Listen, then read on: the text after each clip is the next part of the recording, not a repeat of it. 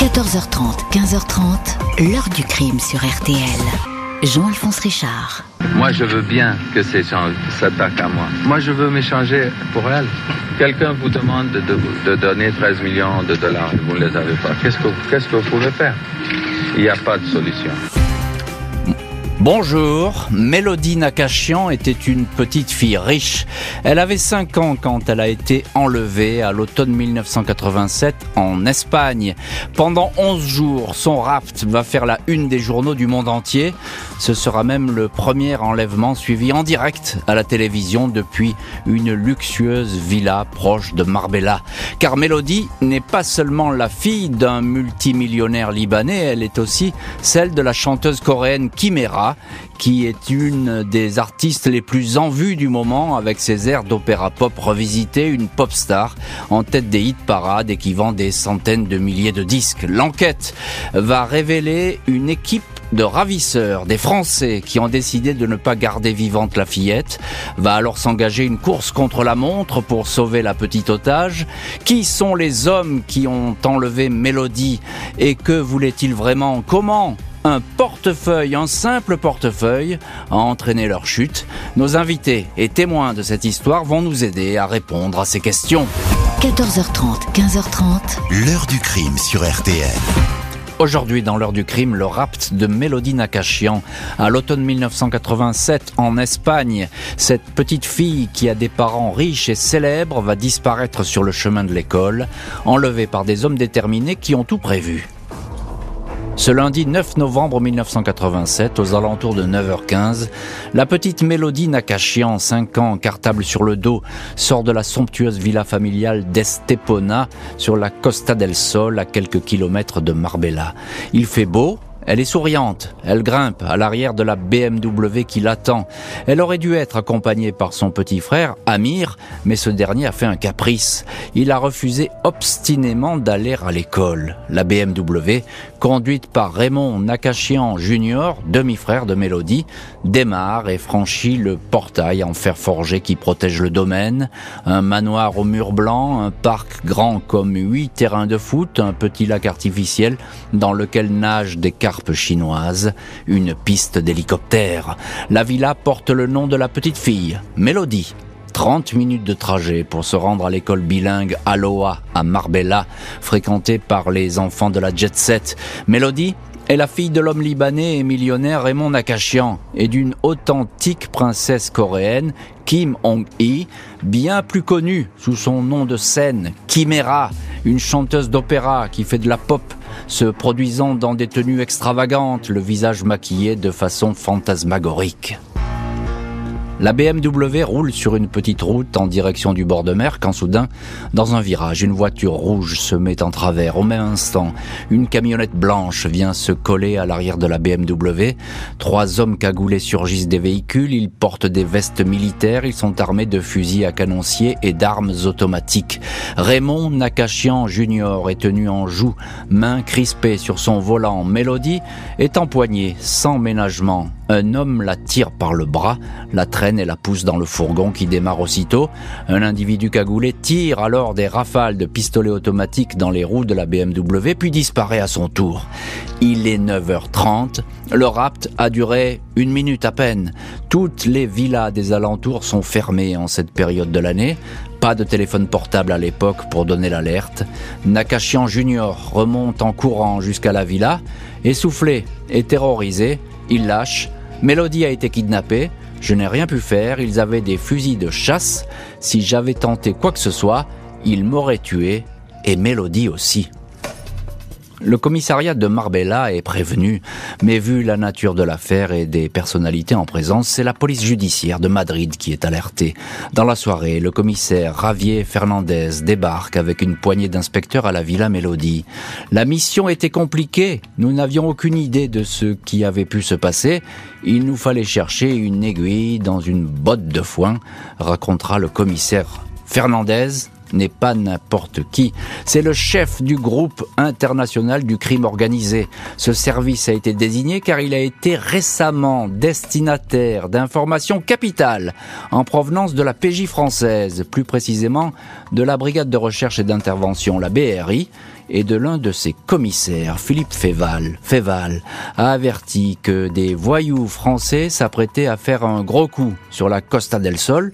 Ce gros coup était-il l'enlèvement de la fille Nakachian? Peut-être, même si le rapt ne semble pas être dans les cordes de cette équipe de truands, l'opération policière nom de code Gabi est déclenchée. Et on va voir donc euh, ce que va donner cette fameuse opération militaire Gabi et ce que pourraient être ces individus qui se cachent derrière euh, l'enlèvement de la petite Mélodie Nakachian. On va le détailler euh, dans les chapitres suivants dans cette heure du crime. Mais tout de suite, évidemment, l'annonce de ce rapt a un retentissement énorme. Bonjour Dorothée Moisan. Bonjour. Merci beaucoup d'avoir accepté l'invitation de l'heure du crime et d'être aujourd'hui dans le studio de l'heure du crime à RTL. Journaliste, euh, votre dernier livre c'est Les plastiqueurs, enquête sur ces industriels qui nous empoisonnent aux éditions Kero. Et vous aviez publié auparavant un, livre vraiment intéressant avec plein d'histoires dedans que je conseille à, nos auditeurs évidemment, qui s'appelle Rançon au pluriel, le business des otages. C'était paru aux éditions Fayard. Et évidemment il y a un chapitre consacré euh, à l'affaire Nakachian euh, dans, ce livre. Euh, tout de suite, Dorothée Moisan, c'est un événement particulier cet enlèvement. Il fait beaucoup de bruit en Espagne, mais bien au-delà.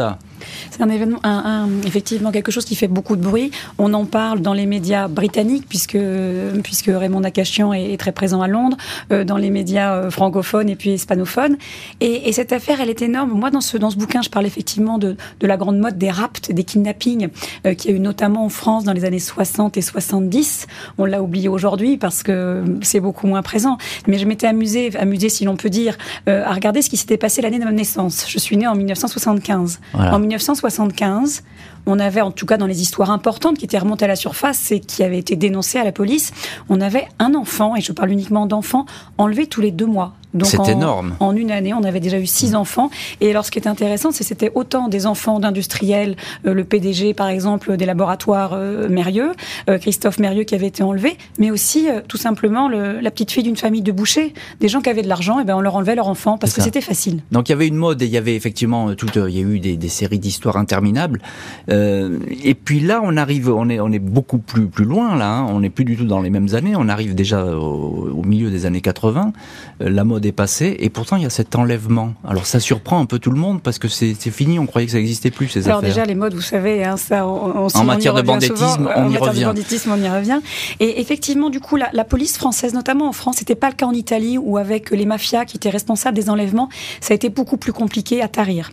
En revanche, en France, il se trouve que la police française a été particulièrement efficace en matière de lutte contre le kidnapping. Hmm. Et donc, dans les années 70, la police française s'est mise en ordre de bataille, notamment la, la BRI, donc ce qu'on appelle l'anti-gang, la brigade de recherche et d'intervention, qui a mis au point une, une méthode qu'on a appelée, alors qui est passée, euh, qui est un document que j'ai pu voir à l'époque quand j'ai fait cette enquête, qui s'appelait la circulaire Bouvier, euh, qui euh, vraiment donnait des techniques pour encercler des ravisseurs lors de la remise de, de rançon pardon, et donnait tous les moyens tactiques et astucieux pour se, se mettre de, de pardon, en sympathie avec la famille qui devait être avec la police pour finalement arriver à stopper les ravisseurs et récupérer le et récupérer l'otage. Et c'est très intéressant ce que vous racontez parce qu'effectivement, c'est un petit peu ce qui va se passer dans cette affaire où les policiers français vont épauler leurs collègues espagnols en leur donnant finalement des conseils. Parce que vous l'avez dit, euh, la BRI a l'expérience de, de, ces, de ces otages et puis il y a sans doute des Français dans cette affaire, derrière cette affaire. Bonjour Frédéric Ploquin. Bonjour Jean-Alphonse. Merci beaucoup vous aussi d'avoir accepté euh, l'invitation euh, de l'heure du crime. Vous êtes euh, journaliste, écrivain, spécialiste de la criminalité. C'est une matière que vous connaissez parfaitement et je cite votre dernier livre aux éditions Fayard, auteur de C'était la PJ, le temps béni des flics. Frédéric Ploquin, en, plantant un petit peu le décor Marbella, la jet set, des millionnaires qui attirent fatalement les convoitises, mais il y a aussi, il faut pas l'oublier, sur place une criminalité très installée euh, avec le trafic de drogue. Dans les années 80, l'Andalousie est une véritable plaque tournante du grand banditisme français. Et peu à peu s'est développée une espèce de, véritable plaque tournante autour de, Marbella. Il faut rappeler qu'on est d'une part en face du Maroc, donc pour l'approvisionnement en hashish, c'est relativement facile. Deuxièmement, on a, a en Andalousie un contexte relativement corrompu au niveau politique, euh, immobilier, euh, mafia, ça magouille dans tous les sens. Donc on a là une tête de pont du milieu français, à mhm. côté un peu plus loin, euh, quelques grands voyous anglais, britanniques, quelques hollandais. Bientôt on aura des Russes sur place. En gros, tout le monde grenouille dans ce petit univers dans lequel, par ailleurs, un certain nombre de milliardaires du monde entier ont euh, bâti euh, des palais qui ressemblent un peu, euh, je sais pas, à mm. ce que Disney pourrait imaginer, avec du marbre partout, des maisons roses, des magnifiques demeures, etc., qui brillent. Donc Marbella, c'est clinquant, il y a des stars, il y a des milliardaires, il y a énormément de voyous qui vont peu à peu asseoir, on va dire, leur emprise sur le trafic de de stupéfiants, de, de shit en l'occurrence, qui mmh. arrive tout droit du, du Maroc, qui est situé euh, juste en face. C'est dans ce contexte, c'est dans ce contexte que va euh, se produire l'enlèvement de la petite Mélodie Nakachian. Et oui, alors cet enlèvement, on en parlait avec Dorothée Moisan, et effectivement, euh, elle nous disait, Dorothée Moisan, notre invitée, dans l'heure du crime, que la grande époque des raps, c'était l'année 70. Là, c'est passé de mode, on peut dire. Euh, c'est plus du tout dans les habitudes du milieu, le, le rap d'enfants comme ça, même célèbre. Donc effectivement, là, on est en 1987. Cette entre guillemets mode des enlèvements est passée depuis 5 euh, ou 6 ans. Mais, mais, mais, euh, là, on est à Marbella. Euh, on a donc un, grand voyou qui lorgne sur la villa d'à côté, qui voit, qui a l'impression, on va dire, de voir un espèce de, de fourgon, de fourgon blindé ambulant en la personne. Mmh de la famille Nakachian et qui se dit tiens là il y, a de l'argent à faire, c'est facile. Ces voyous se mettent à, rêver à, la famille Nakachian comme euh, des années plus tard à Paris, euh, d'autres voyous, euh, dont un ancien de cette génération-là, se mettront à fantasmer complètement sur la Kardashian, ses bijoux et procéderont à, on va dire, à, une interruption dans, dans, dans l'endroit où elle logeait à Paris euh, pour lui dérober ses fameux bijoux. Alors c'est là c'est très drôle ce que vous dites parce que de Nakachian à Kardashian évidemment euh, le pont il est facile à faire. Euh, Dorothée Moisan, un mot sur ce couple Chimera et puis ce monsieur Nakachian. Chimera c'est pas n'importe qui, hein. c'est une chanteuse à l'époque elle est hyper connue. Alors effectivement, moi, ça, cette histoire, elle m'a marqué pour, deux raisons. Donc pour toute cette histoire qui est un petit peu folle, et puisque disait un petit peu euh, Frédéric Cloquin euh, sur le fait que cette euh, histoire, à la fois c'est un peu la fin des, des, de la période des enlèvements, de la mode des enlèvements, parce que c'est la première fois qu'en fait cet apport de rançon, on espère que ce sera juste une levée de fonds pour ensuite hmm. financer un trafic de drogue où on espère gagner 100 fois plus. Donc on a vraiment euh, une, c'est un tremplin finalement pour une opération qu'on estime hmm. beaucoup plus euh, euh, rémunératrice. Euh, mais ce qui m'a marqué, c'est qu'effectivement il s'agit de Chimera, donc vous l'avez expliqué, cette princesse, cette vraie princesse sud-coréenne.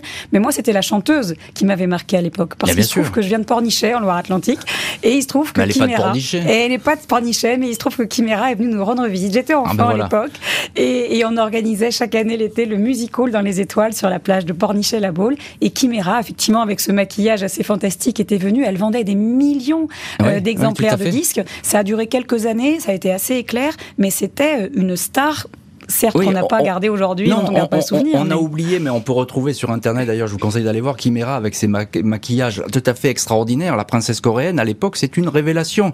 Euh, Frédéric Ploquin, encore un mot. La police française, elle va jouer un rôle capital dans cette histoire. Très vite, cette police, cette BRI, euh, ils savent qu'il y a des truands français derrière cette affaire.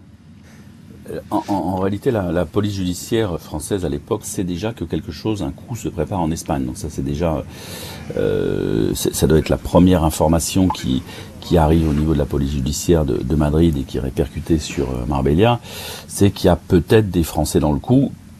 Tout le monde sait que voilà, les hmm. Français sont, sont chez eux à Marbella, donc, donc, ça commence comme ça. Et qui sont-ils ces truands justement, et notamment cette bande? Il y a un certain, je crois, Jean-Louis Camerini dedans.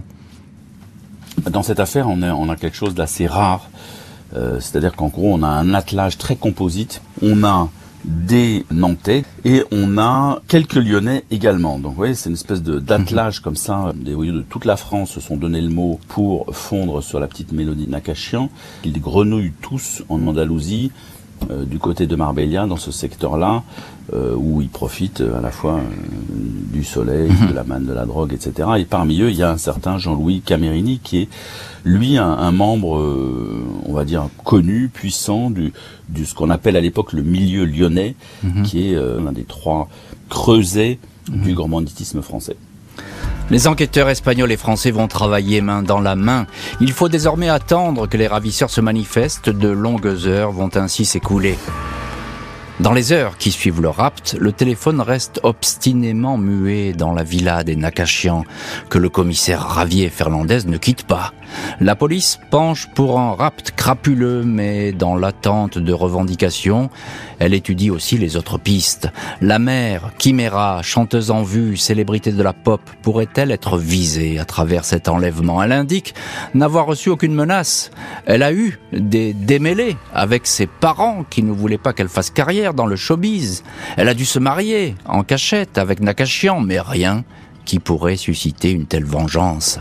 Le profil de Raymond Nakachian, Raymond Nash de son vrai nom, est beaucoup moins lisse. Il a été cité dans des affaires financières douteuses en Grande-Bretagne. Au Japon, où il s'était exilé, il a été suspecté de trafic d'or. De l'or importé à l'abri des regards dans des ceintures de kimono aux coutures spéciales. Un des partenaires financiers du millionnaire aurait-il décidé de lui extorquer de l'argent? Deux des enfants de Nakashian, nés d'un précédent mariage, avaient déjà été enlevés contre remise de rançon. 36 heures après l'enlèvement, la camionnette blanche qui a servi à transporter Mélodie est retrouvée près de Marbella. Le véhicule qui porte une immatriculation à Gibraltar a été volé. Aucune empreinte exploitable n'est relevée. Au même moment, le téléphone sonne enfin dans la villa des Nakashian. Raymond Nakashian décroche, conversation enregistrée par la police. Au bout du fil, un homme qui parle en espagnol et se fait appeler Oscar réclame le versement d'une rançon de 16 millions de dollars. Le père de Mélodie indique qu'il ne dispose pas d'une telle somme mais va tout faire pour la rassembler. Le ravisseur lui donne quatre jours pour constituer ce pactole composé de petites coupures de pesetas espagnoles, de marques allemandes, de francs français et suisses. Trois jours plus tard, nouvel appel d'Oscar. Le commissaire Fernandez, qui se fait passer pour l'avocat de la famille, parlemente avec son interlocuteur, indique que l'argent n'a pas encore été réuni. Oscar s'impatiente. Il semble de plus en plus pressé de toucher la rançon. Il consent un rabais à 13 millions de dollars. Les policiers espagnols et français commencent à être inquiets pour le sort réservé à la petite otage. Une semaine après l'enlèvement, la mère de Mélodie, Chimera, lance un appel aux ravisseurs en plusieurs langues, appel diffusé sur les télés du monde entier. La mère réclame une preuve de vie de sa fille. Rendez-moi ma fille, pour l'amour de Dieu, s'il vous plaît une mèche de cheveux et une photo sur laquelle pose Mélodie en tenant le journal Diario 16 parvient aux parents. Le cliché de la petite fille, regard triste et couette, est repris par toute la presse. Le lendemain, une autre photo quasi similaire est accompagnée d'une cassette audio de très mauvaise qualité. On y entend la voix de Mélodie. Je t'aime, papa. Si tu ne paies pas, je serai bientôt morte, sanglote la petite otage. Raymond Nakachian, fou de colère, indique alors devant les caméras qu'il est prêt à être échangé contre sa fille. Les ravisseurs déclinent, mais pour eux, comme pour les policiers, le temps presse. Après huit jours de captivité, les preneurs d'otages abaissent à nouveau leurs exigences. 4 millions de dollars suffiront désormais pour relâcher Mélodie. L'argent doit être versé dans les deux jours, sinon la fillette sera exécutée. Et avec toutes ces remises, ces rabais qui sont faits sur la rançon, on se pose quand même beaucoup de questions et la police espagnole et française en premier lieu, parce que ça ne ressemble pas finalement à une équipe très très expérimentée cette histoire. On a un peu le sentiment, Frédéric Ploquin, que c'est un peu amateur au début ces revendications. En fait, euh, ils ont l'impression que ça va être relativement facile. Euh, euh, ils connaissent, ils connaissent les lieux, ils connaissent la famille, ils connaissent les habitudes de la famille. Ils se disent bon, allez, hop, on enlève la petite fille, etc. Mm. Sauf que c'est beaucoup plus compliqué que ça. Premièrement, euh, enlever un enfant, c'est pas forcément une très bonne idée parce qu'il va falloir le gérer. Il va falloir une ou deux personnes en permanence avec cet enfant, avec cette fillette. En l'occurrence, que c'est probablement beaucoup plus compliqué que de, que de garder chez soi un, un, adulte. On a l'impression, non pas qu'ils sont amateurs, mais qu'ils ont préparé la première phase de l'opération, un peu comme si vous prépariez une évasion, mais vous réfléchissiez pas à là où vous alliez, vous allez vous réfugier après. C'est un peu l'impression qu'on a, c'est que euh, ils sont ils sont une bande, ils se connaissent tous plus ou moins, mais pas forcément très bien, et, et ils passent à l'acte sans que, euh, en gros, la, la, phase 2 et la phase 3, la phase 2, c'est où est-ce qu'on planque l'otage, la personne qu'on a enlevée, la phase 3, c'est mmh. surtout comment on négocie parce que ça ne sert à rien d'enlever quelqu'un si vous n'avez pas tout un stratagème pour récupérer la rançon. Et en fait, c'est probablement beaucoup plus compliqué de récupérer une rançon euh, sans se faire prendre, sans se faire attraper, que d'enlever un enfant comme ça dans la rue à un moment donné. C'est ça, c'est un enfant sans défense. C'est relativement simple. Donc euh, une forme effectivement de d'impréparation. Mmh ou d'amateurisme, c'est peut-être le, le soleil dans la lousie qui leur donne l'impression que la vie est facile, que tout va être euh, va se faire, va se passer comme sur des roulettes et ça ne va pas être du tout le cas. Alors c'est peut-être le soleil d'Andalousie effectivement qui tape sur la tête des, euh, des ravisseurs. Euh, Dorothée Moisan, auteur de Rançon, le business des otages, livre qui était paru aux éditions euh, Fayard. Euh, il y a quelque chose de très important dans cette affaire, c'est que ce sont c'est la police française hein, qui, qui vraiment pilote l'enquête à distance et c'est un peu une première parce qu'à l'époque la coopération policière elle est pas si importante que ça. il faut insister, ils insistent Ce sont des truands français qui sont derrière et ils en sont persuadés. Alors, effectivement, il y a ça, parce qu'à cette époque, ils sont euh, plusieurs, euh, euh, plusieurs policiers français de la BRI à suivre un groupe de truands français à Paris. En, ils, les, les observent depuis quelques jours, voire quelques semaines, et commencent à se dire, ils sont en train de préparer un coup. Donc, ils savent qu'il se passe quelque chose. On parle de Costa del Sol, donc on sait que ça se passe en Espagne, mais ils se demandent ce qui va se passer. Est-ce qu'on parle de drogue? Est-ce qu'on se passe de quoi que ce soit?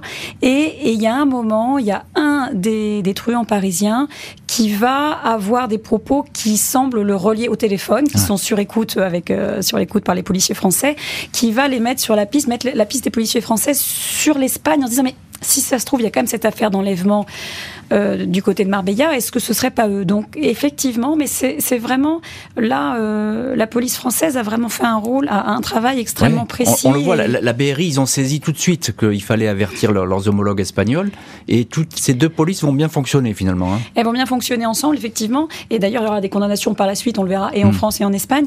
Mais euh, ce qui est intéressant, c'est que c'est justement les, les, voyous dont Frédéric Ploquin disait qu'il y avait peut-être un petit côté d'amateur. Ils ont essayé quand même, ils ont bien organisé ça.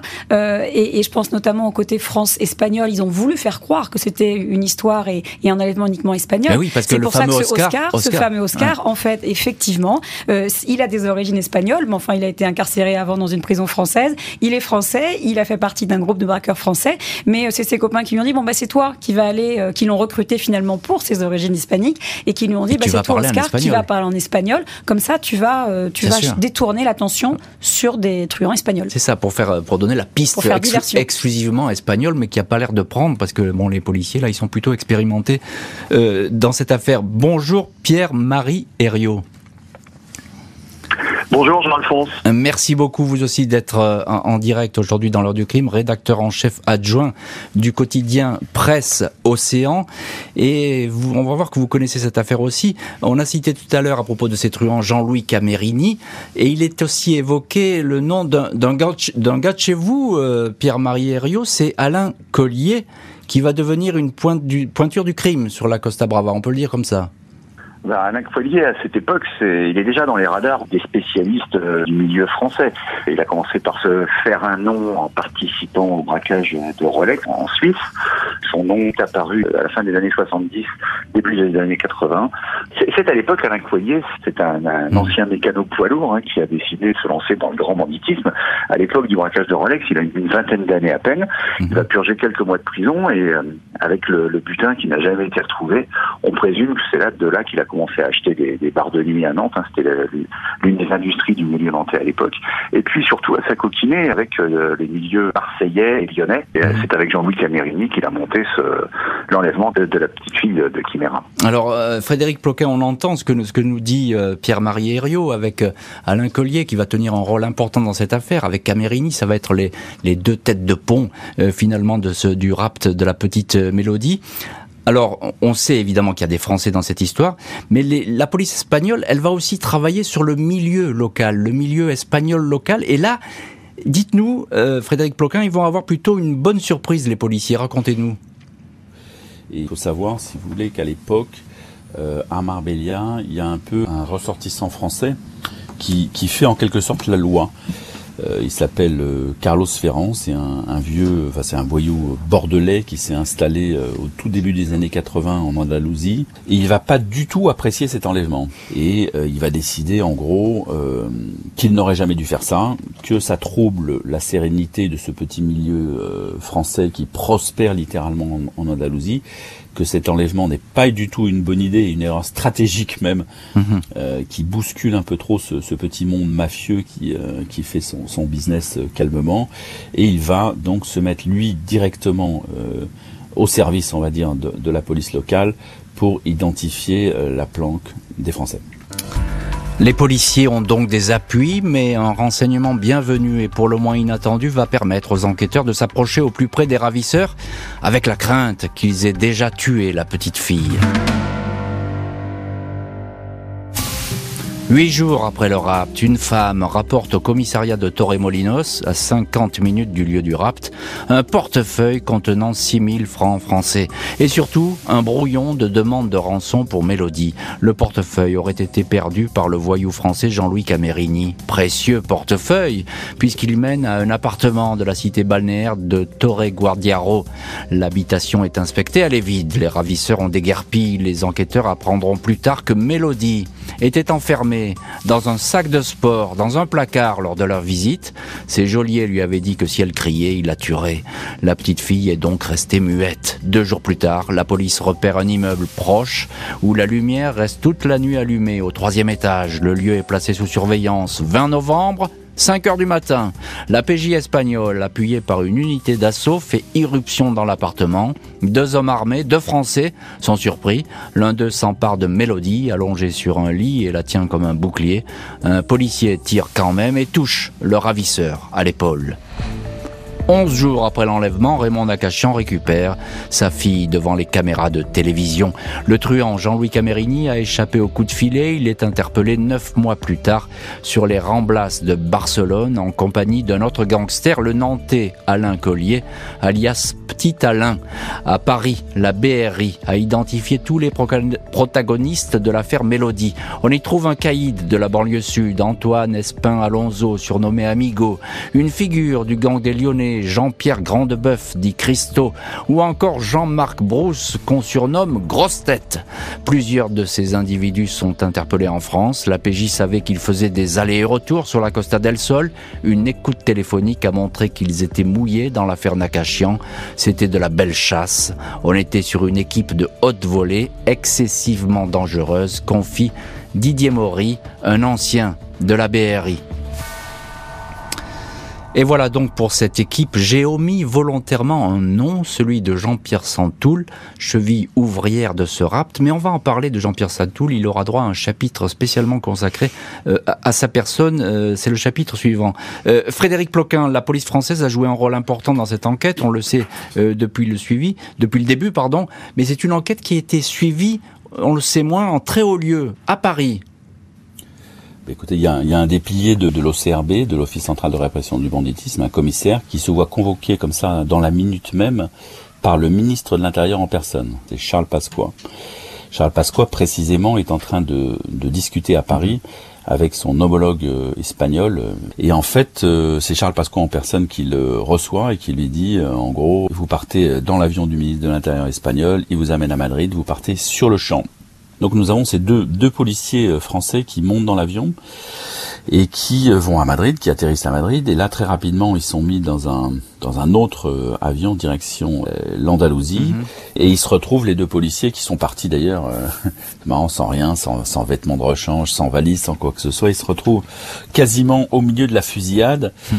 Et c'est une scène que l'un d'eux m'a raconté. C'est une véritable scène de de western, hmm. où en gros on assiste à l'assaut arme à la main de la maison euh, où est la petite mélodie. Euh, il s'en faut peu d'ailleurs pour que ça tourne au, carnage.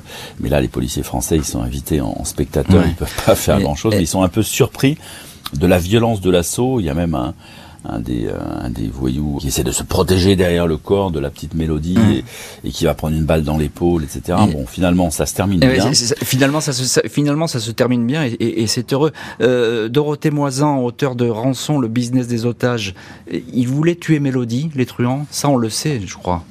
Alors c'était pas une certitude, mais ce qu'on sait, c'est qu'effectivement deux ans après, quand on a arrêté euh, Emma, qui était la compagne euh, de Jean-Pierre Santoul, dont vous avez parlé tout à l'heure, euh, il se trouve qu'on a trouvé un trou. En tout cas, c'est Raymond Nakachian qui à ce moment-là l'avait révélé, un trou dans, le sous-sol de sa maison, dans lequel on, on pense qu'effectivement il voulait enterrer la petite fille et sûrement pas l'enterrer vivante. Oui, parce que les policiers français, ils ont toujours dit que c'était une équipe dangereuse depuis le début. Euh, toute la question est de savoir comment, euh, là, quand on fait des, quand on kidnappe un enfant ou n'importe quelle personne, le moment difficile, c'est le, la, l'échange entre rançon et otage. Et comment est-ce qu'ils savaient qu'ils étaient vraiment, euh, que la police espagnole et française étaient très proches d'eux? Comment est-ce qu'ils auraient été récupérer la rançon en rendant la petite fille sans qu'on puisse les identifier ou s'approcher d'eux, ça aurait été très très compliqué. Donc il est fort probable qu'ils aient prévu effectivement une issue euh, funeste pour la, pour la petite mélodie. L'enquête va démontrer que les ravisseurs avaient parfaitement préparé leur coup, ils savaient tout des Nakachians et de leurs enfants, et pour cause, ils avaient leurs entrées chez eux. Les enquêteurs attribuent un rôle tout particulier à l'un des suspects interpellés, à savoir le dénommé Jean-Pierre Santoul. De toute évidence, c'est lui qui a permis de tout connaître de la vie des Nakachians. Et pour cause, à l'époque, son ex-épouse et sa fille Mélanie, 5 ans, vivent dans une villa voisine des Nakachians. Mélanie est une très bonne copine de Mélodie. Les Nakachians sont fréquemment invités aux fêtes d'enfants organisées par leurs voisins. Jean-Pierre Santoul va s'y immiscer. Il va même y inviter discrètement le truand Jean-Louis Camerini. Ce dernier, déguisé en clown lors d'une fête, aura pour mission d'approcher la famille Nakachian et de discuter en toute décontraction avec la petite Mélodie, au point de savoir où se trouvait son école et quelles étaient ses habitudes. La police établit encore que quelques semaines avant le rapt, un voilier, le Gwen 1, avait quitté Pornichet pour rejoindre le Maroc après avoir fait escale à Gibraltar. Il était prévu que le bateau reparte avec la rançon. L'argent était destiné à aller acheter du cannabis en grande quantité de l'autre côté de la Méditerranée, de le rapatrier en Espagne et de faire de la Costa del Sol une base de stockage et de revente. L'échec du rapt sonne le glas de ce projet qui toutefois finira par prospérer dans cette région quelques années plus tard. Dorothée Moisan, journaliste et qui connaissait bien cette affaire, on vous retrouve dans cette heure du crime. C'est incroyable, cette histoire de cheval de Troie, ce gangster déguisé en clown pour approcher sa future otage. C'est vraiment une des clés euh, dans, dans l'univers du kidnapping et des rançons. Il faut connaître sa proie. Il faut connaître le futur otage ou du moins son environnement, ses habitudes. Il y a beaucoup d'histoires, notamment celle du banquier Mallet qui avait été enlevé euh, quelques années auparavant à Paris, où pendant des jours, des semaines avant, euh, des, des, des voyous se sont postés devant chez lui pour savoir à quelle heure précisément il allait sortir son chien, à quelle heure il allait aller dans le parc. En l'occurrence, il venait à 8 heures du matin, il voyait jamais rien, ils sont venus à 7 heures, ils sont venus à 5 heures du matin. Et bien là, ça a été vraiment, on a été au bout de cette logique-là, puisque aller jusqu'à euh, envoyer une petite fille, la fille de deux des, de deux des, des kidnappeurs, des ravisseurs, auprès de la petite fille qu'on voulait enlever et de leur présenter leur ravisseur, on est vraiment à un point euh, extrême. Et, et- et on a vraiment un parallélisme entre les deux petites filles puisque la maison euh, de Chimera s'appelait euh, Villa Mélodie, comme vous l'aviez redit au début, et euh, la maison de Mélanie, c'était Mélanie Land. Donc Ah on oui, avait vraiment euh, deux maisons, deux familles, et je pense, j'imagine que ça a aidé Santoul et, et sa compagne Nadine Etienne, qu'on qu'on surnommait Emma, à, Emma, pardon, à se rapprocher de l'autre famille, parce qu'il y avait tellement de points communs. Alors ça c'est important aussi ce que vous dites, parce que je ne l'ai pas cité euh, Nadine Etienne, mais euh, elle n'est pas spectatrice de tout ça. Elle participe euh, à cette opération de rapprochement. Elle participe effectivement à cette opération puisqu'elle les, euh, elle va les présenter. Elle est un peu l'égérie euh, du gang et euh, c'est vraiment elle qui va faire que sa fille Mélanie va devenir l'une des meilleures amies de, de sa fille, euh, pardon, que sa fille Mélanie devienne Mélanie. une des meilleures amies de Mélodie. C'est ça, donc ils vont se rapprocher avec les Nakachians, ils vont ça. sympathiser. Avec et des final- dîners ensemble, des, Voilà, des ils moments vont aller se voir, les- les uns chez les autres. Tout à fait. Les- leurs maisons sont à quelques kilomètres l'une de l'autre. Mm, mm, mm. Et ce sont des, des, des, effectivement des familles aisées qui se rencontrent et qui, qui échangent comme ça. Et qui Alors- aurait pu imaginer que l'une de ces familles, en tout cas qu'on pense aisée, mais on ne sait pas bien par quel moyen, est en train de prévoir de dépouiller la famille d'à côté. Bien sûr, c'est impossible à imaginer. Euh, encore un mot, euh, Dorothée Moisan, ça veut dire que tout a été préparé dans les moindres détails, hein même, même si l'issue, elle est. Alors, on a parlé pas. effectivement d'amateurisme, mais ça fait une opération comme celle-ci, ça peut prendre une année entière avant d'être euh, avant d'être menée à bien. Euh, dans certains pays comme l'Italie, il y avait plusieurs groupes qui se on, on, on partageait le kidnapping entre ceux qui allaient euh, enlever l'otage garder euh, les geôliers, Mhm. qui allaient garder, le, en l'occurrence l'enfant, et ceux qui allaient payer la rançon. En France, il y a plutôt une, une pratique qui a été de... Tout le monde faisait un petit peu la même chose, comme ça, le jour du partage de la rançon, il n'y aurait pas de zizanie, tout le monde aurait sa part et ce serait Mhm. normal. C'est peut-être ça qui a été le, le maillon un petit peu faible dans cette histoire. Et comme le disait tout à l'heure Frédéric, euh, peut-être qu'on n'a pas assez pensé au moment de la rançon. Euh, Ils avaient tellement bien préparé leur coup qu'ils en ont oublié euh, les derniers mètres. Ouais, c'est ça. Donc c'est c'est l'échec, il est là finalement. Hein. Euh, Fré- Frédéric Ploquin, euh, spécialiste de la criminalité, journaliste, écrivain. euh, Qu'est-ce qui, on, entend ce que dit Dorothée Moisan. Qu'est- Qu'est-ce qui n'a pas fonctionné dans cette opération Mélodie? On, a affaire à une équipe, on va dire, de, voyous confirmés. C'est tous des voyous confirmés. Ils sont pas n'ont pas forcément l'habitude de travailler ensemble. En tout cas, euh, ils n'ont jamais été mêlés à un enlèvement. Et ils découvrent euh, des mécanismes qui leur échappent complètement. Et je pense que tout d'un coup, ils se disent mais merde, qu'est-ce qui se passe? Si ça rate, qu'est-ce qu'on fait? Qu'est-ce qu'on Mm. fait de la petite? Est-ce qu'on, en gros, on va se faire tous savoir? Et ça va être effectivement le cas. Ouais, donc ça, ça veut dire qu'effectivement, c'était pas leur truc finalement, peut-être de- d'enlever des enfants. Ils étaient dans le business des stupéfiants et, là, ils étaient bons, mais là-dessus, sur ce terrain, euh, ça marche pas. Encore une question, euh, Dorothée Moisan. Euh, Il y a cette histoire de, de drogue. L'argent de la rançon devait euh, servir à acheter de la drogue. C'est déjà une opération assez sophistiquée, ça, parce qu'il y a le, ces millions de dollars pouvaient effectivement rapporter gros euh, après. euh, de- Oui, l'idée c'était de les faire fructifier. En fait, c'était que, que, le, que la, la mise, le gain, euh, enfin l'apport financier du début, mais qui devait être multiplié au centuple si possible. Et, et c'est le commissaire Broussard que j'avais interviewé à l'époque m'avait vraiment euh, fait cette, cette remarque. Euh, les truands ont assez fait, ont assez vite fait la règle de trois. Ils ont compris qu'ils couraient moins de risques avec les stupes. Voilà, parce qu'ils ont eu cette histoire. Elle a vraiment marqué la fin d'une époque. Vous parliez d'une mode tout à l'heure qui avait déjà un peu terminé, mais alors là, ça a vraiment été le coup de grâce. Après cette affaire, ils se sont dit, ouh là là, mais euh, trop enlever risqué. un enfant en adulte, c'est trop risqué. La police est maintenant extrêmement euh, entraînée pour, euh, pour récupérer et pour nous tomber sur le rable. Finalement, la drogue, ça va être beaucoup plus simple et beaucoup plus rentable. On va changer d'activité. Le jeu n'en vaut pas la chandelle. Les Français ne vont pas échapper à des procès et à des condamnations, même si leurs carrières respectives ne s'arrêteront pas en si bon chemin. Les justices espagnoles et françaises vont se partager les procès des ravisseurs de Mélodie Nakachian. Janvier 1992, cinq ans après les faits, le truand Jean-Louis Camerini, le premier à être identifié, est condamné à Malaga à 21 ans de prison, Alain Collier à 16 ans. Des guetteurs et petites mains écopent de peines plus modérées. Trois mois plus tard, sept autres accusés comparaissent à Créteil. Jean-Pierre Santoul, l'homme qui avait permis de mettre un pied chez les Nakachian, est condamné à 5 ans pour complicité d'enlèvement. Les peines s'échelonnent entre un an et huit ans de détention. La chanteuse Chimera remerciera la BRI, mais profondément marquée par l'affaire, elle finira par mettre un terme à sa carrière. Raymond Nakachian devra lui affronter des revers financiers jusqu'à ce que, en 2014, sa villa de Marbella soit saisie par des huissiers. Il est depuis décédé. Mélodie a poursuivi ses études. Elle est partie s'installer aux États-Unis où elle est psychologue pour enfants, ayant tourné la page d'une histoire sur laquelle elle n'a jamais voulu revenir. Et certains n'ont pas du tout tourné la page, en tout cas pas aussi vite après, malgré les condamnations et après cette affaire spectaculaire. On pense bien sûr aux truands. Euh, euh, Frédéric Ploquin, qu'est-ce qu'ils sont devenus les Camerini, les Colliers? En, réalité, tous, ensuite, dans la foulée, quand ils vont euh, sortir, euh, vont se recycler à fond dans le marché des stupéfiants. C'est l'époque où, en gros, tous les grands braqueurs français des années euh, 70, début des années 80, basculent sur le marché de la drogue parce que c'est là où il y a de l'argent à faire et que ça leur paraît plus facile que les, que les braquages de banque. C'est vraiment un tournant, on va dire, dans l'histoire du, du banditisme français. Et à cause de cette drogue, euh, ils vont, ils vont aussi, euh, il faut le dire, euh, tous finir extrêmement mal. Ils vont s'entretuer.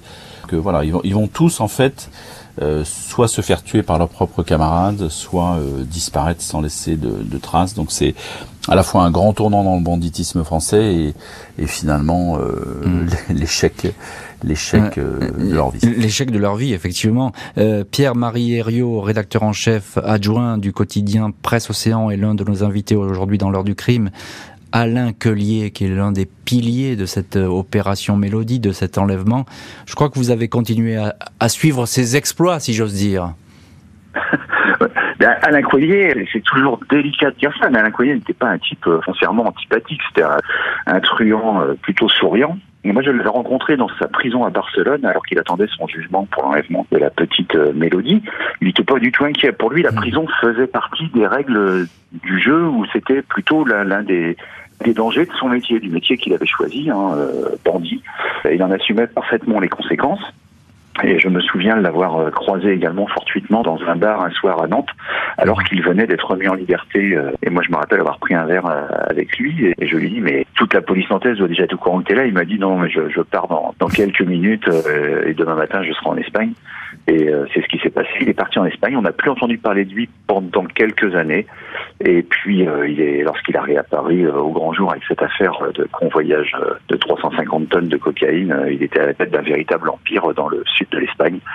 C'était euh, de la grande criminalité. Euh, ouais, c'est le moins qu'on puisse dire, vraiment de la grande criminalité. Euh, ils ont ouvert la voie à une nouvelle ère. euh, Dorothée Moisan, ces, ces truands, celle du trafic des stupes à partir de l'Espagne, parce que là, il y a un basculement aussi. L'affaire Mélodie, elle est importante pour ça aussi.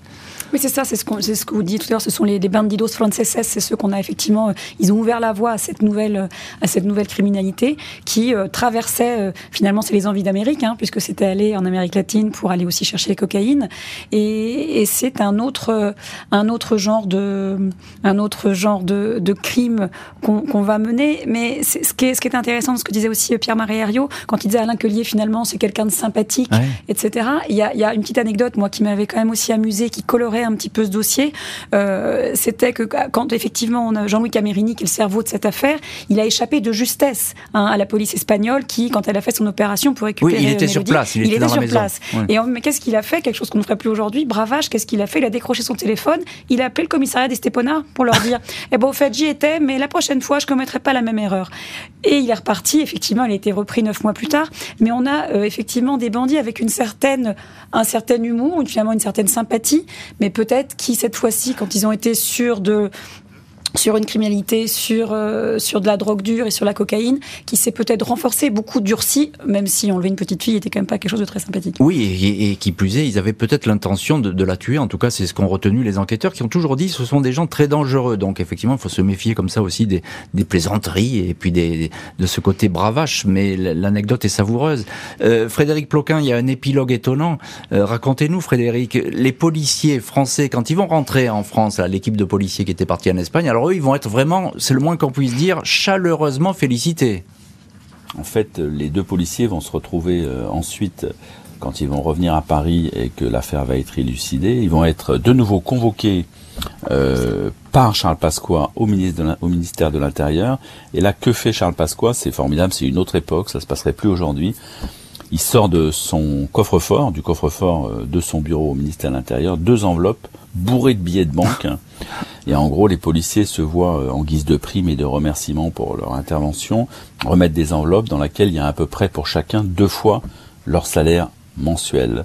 C'est-à-dire qu'à l'époque, Ouais. euh, le ministre de l'Intérieur savait être reconnaissant vis-à-vis des policiers qui s'illustraient sur le terrain. C'est incroyable, effectivement, cette anecdote, elle est incroyable d'aller chercher de l'argent dans le coffre pour remercier les policiers, c'est totalement fou. Dernière question pour vous, euh, Dorothée Moisan. Euh, Mélodie, en quelques mots, c'est le dernier grand rapt médiatique. Le, le dernier grand rap médiatique, on Pas a- le dernier rapt, mais le... Pas le dernier rap, hum, j'aurais tendance à parler, mais peut-être qu'on s'en souvient plus aussi, il y a eu le rap de Charlotte Gainsbourg. Oui, alors, le rap raté, puisqu'il ne finalement mais pas raté, fait. raté, raté. Effectivement raté. Donc, alors, aurais-je dire dernier rap réussi, je ne sais pas, mais en tout cas, le dernier rap médiatique, oui, vraiment, en tout cas, dans ce type d'affaires, des anciens bandits, de, des, des grands voyous français, euh, oui, c'est tout à fait le cas. Merci beaucoup Dorothée Moisan, merci Frédéric Ploquin et Pierre-Marie Herriot d'avoir été les invités aujourd'hui de l'heure du crime. Merci à l'équipe de l'émission, Justine Vignot, Marie Bossard à la préparation, Boris Pirédu à la réalisation. L'heure du crime, présenté par Jean-Alphonse Richard sur RTL.